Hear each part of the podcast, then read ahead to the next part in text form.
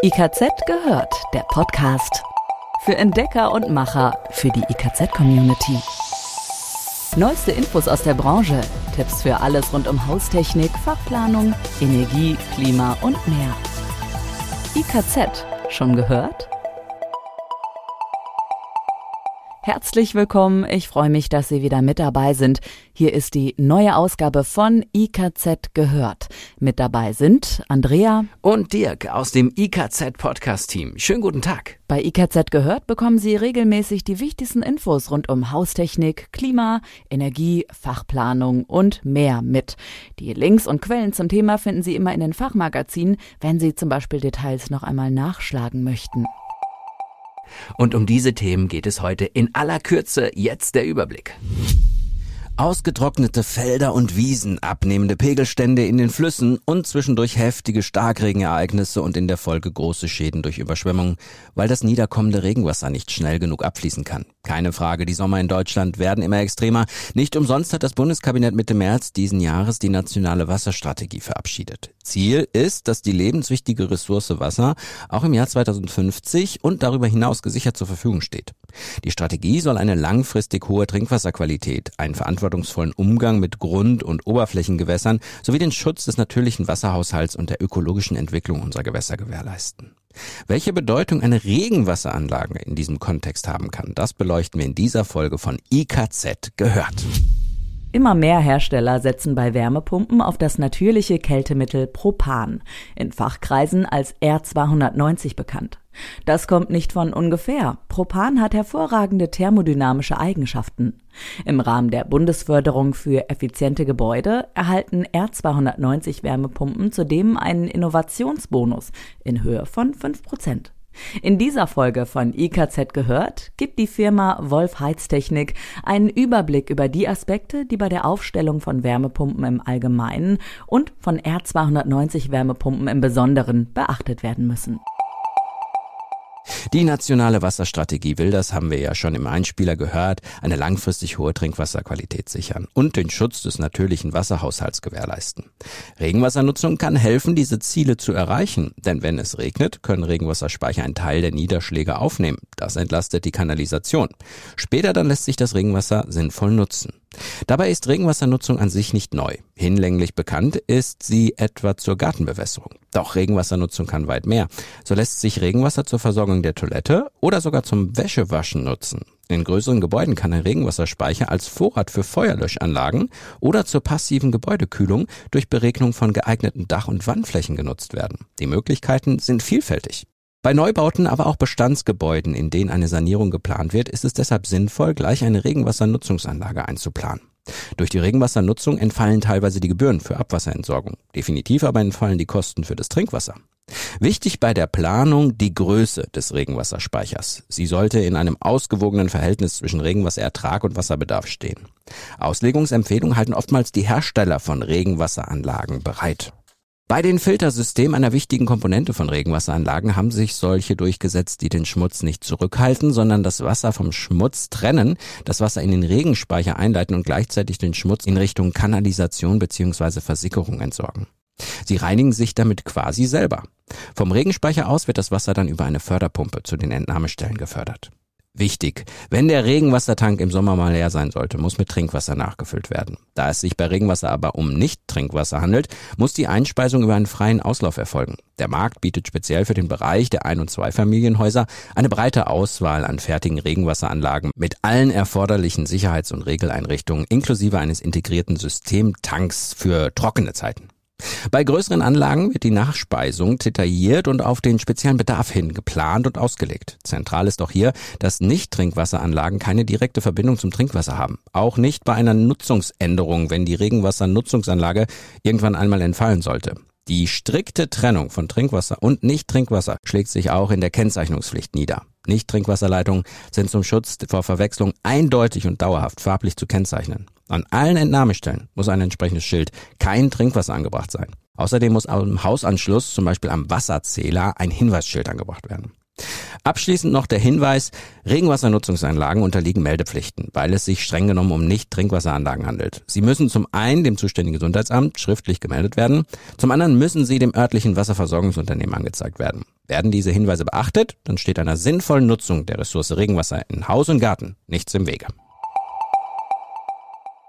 Wärmepumpen optimal aufstellen. Eine Wärmepumpe steht viele Jahre lang an demselben Ort. Deshalb ist der künftige Aufstellort sorgfältig zu prüfen. Zunächst einmal benötigt eine Wärmepumpe ein festes Fundament.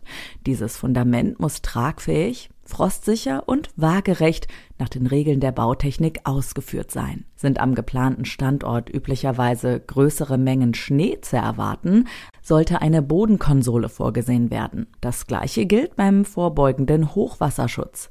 Hier bietet es sich alternativ an, das Gerät auf eine Wandkonsole an der Gebäudewand zu montieren. Entsprechende Lösungen halten die Hersteller der Geräte vor.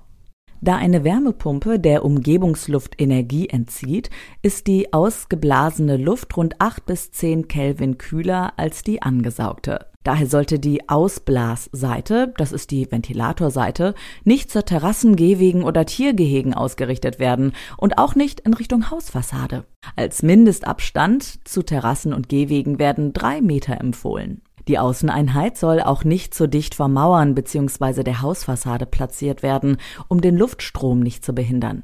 Der Abstand sollte hier mindestens 20 Zentimeter betragen, links und rechts daneben sollte mindestens ein Meter Platz sein. Bei in Ecken aufgestellten Wärmepumpen können thermische Luftkurzschlüsse entstehen.